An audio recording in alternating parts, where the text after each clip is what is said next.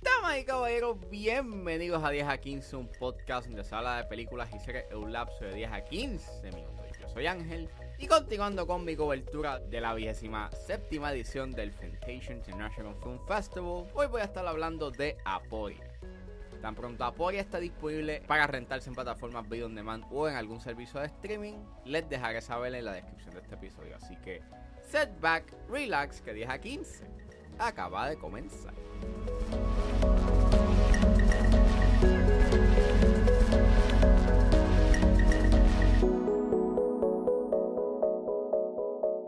Aporia es una película escrita y dirigida por Jared Moshe y el elenco lo compone Judy Greer, Eddie Gattegui, Peyman Maddy, Faith Herman, Whitney Morgan Cox y Veda Cienfuegos y trata sobre Sophie, la cual su vida toma un giro cuando su esposo fallece en un accidente que involucra a un conductor ebrio. Mientras trata de mantener el control de su duelo, el de su hija y un trabajo drenante a la misma vez, un amigo de su esposo se acerca a ella con una máquina experimental que lleva trabajando por años. Una máquina que tiene la capacidad de estirar el tiempo y, y que provee la posibilidad de traer su vieja vida de vuelta, aún con las consecuencias y riesgos que trae consigo dicho. Esta película estrenó, hizo su estreno mundial en el Fantasia International Film Festival. Me tenía bien intrigado el concepto de la película. Yo soy bien fan de películas que tengan que ver con viajes en el tiempo y al igual que películas que hablen sobre eh, el duelo y, mayormente esa represión del mismo. Y pues nada, tuve la oportunidad de ver esta película y en verdad es una buena película de ciencia ficción. Eh, me encanta lo refrescante que se siente eh, con respecto a este tipo de películas sobre viajes en el tiempo, porque de las películas que yo he visto sobre este tipo de temas, este, no hablan mucho sobre las repercusiones, sino éticas y morales a la hora de viajar en el tiempo.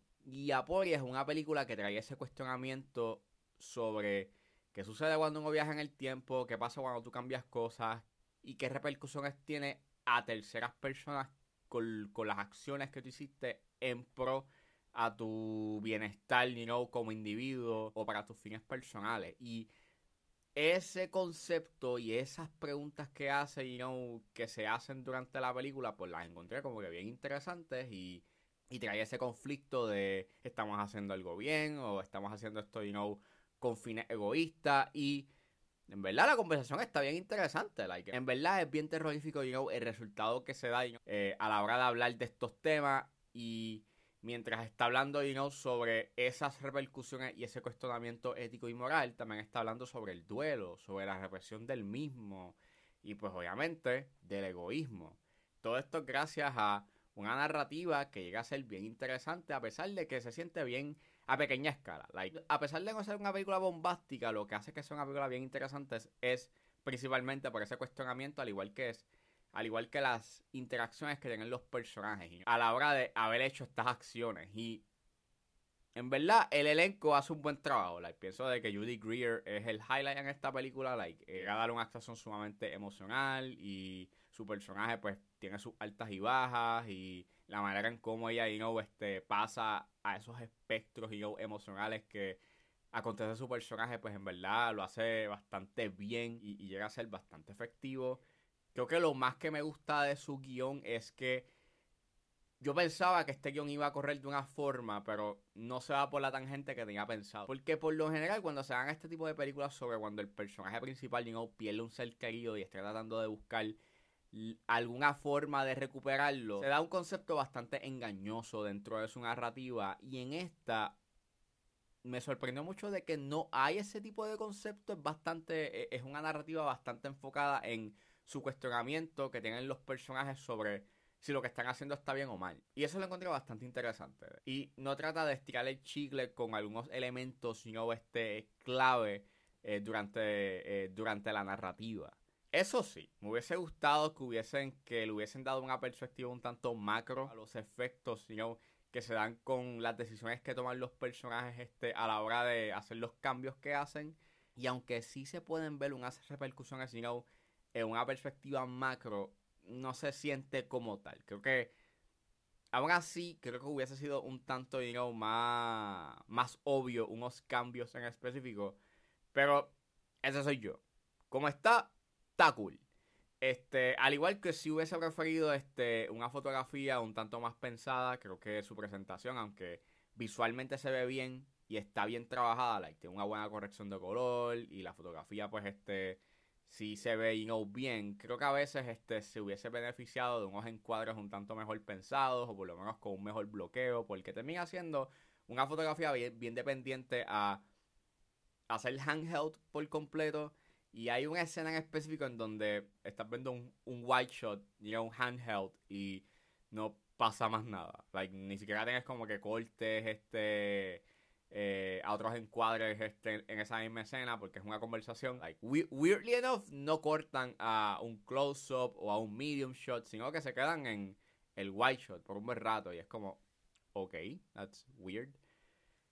Eso, Hubiese preferido un bloque un tanto más complejo porque en algunos, creo que en algunas escenas hubiese beneficiado de eso, de un, comple de un, de un bloqueo un tanto más complejo. Aunque eso sí, hay sus técnicas you que se toman a la hora de presentarte como que you ese cambio en el tiempo que en verdad hasta al final termina siendo bien trippy y la edición contribuye mucho a ese elemento trippy y, te hace estar bastante atento a lo que sucede en el encuadre. Y básicamente eso, La Polla es una muy buena película de ciencia ficción me encanta mucho de que a pesar de ser una película bastante, you íntima y bastante, you más, más reservada, tienes este concepto sumamente ambicioso como los viajes en el tiempo y con ello trae, un cuestionamiento y una conversación que está bien interesante, que en verdad, like, es una película que merece ser vista por lo que trae a la mesa a la hora de hablar sobre los viajes en el tiempo. Y en verdad, está bien lograda. Me gustó mucho. Así que cuando salga Aporia, pues, por favor, vayan a verla, que en verdad está bien interesante. Bueno, eso fue todo en este episodio de 10 a 15. Espero que les haya gustado. Suscríbanse a mis redes sociales. Estoy en Facebook, Twitter e Instagram con Recuerden suscribirse a mi Patreon con un solo dólar. Pueden suscribirse a la plataforma y escuchar antes de su estreno los episodios de 10 a 15 y a 4 por 3. Pueden buscar en la plataforma como Ángel Serrano o simplemente escriban patreon.com slash 10 Si están en la disposición de ayudar a la calidad de este podcast, pueden donarme mensualmente a través de Anchor Support desde 99 centavos hasta 9.99, pero si están en busca de hacer una donación de una sola vez, pueden donarme a través de PayPal como Ángeles PR. También me pueden ayudar con sencillamente compartiendo los episodios en las redes sociales y no importa la ayuda que ustedes decidan hacer, yo voy a estar inmensamente agradecido. Los links a todas estas opciones están disponibles en la descripción de este episodio. Me pueden buscar en su proveedor de podcast favorito como 10 a 15 con Ángel Serrano. Gracias por escucharme, recuerden suscribirse y nos vemos en la próxima.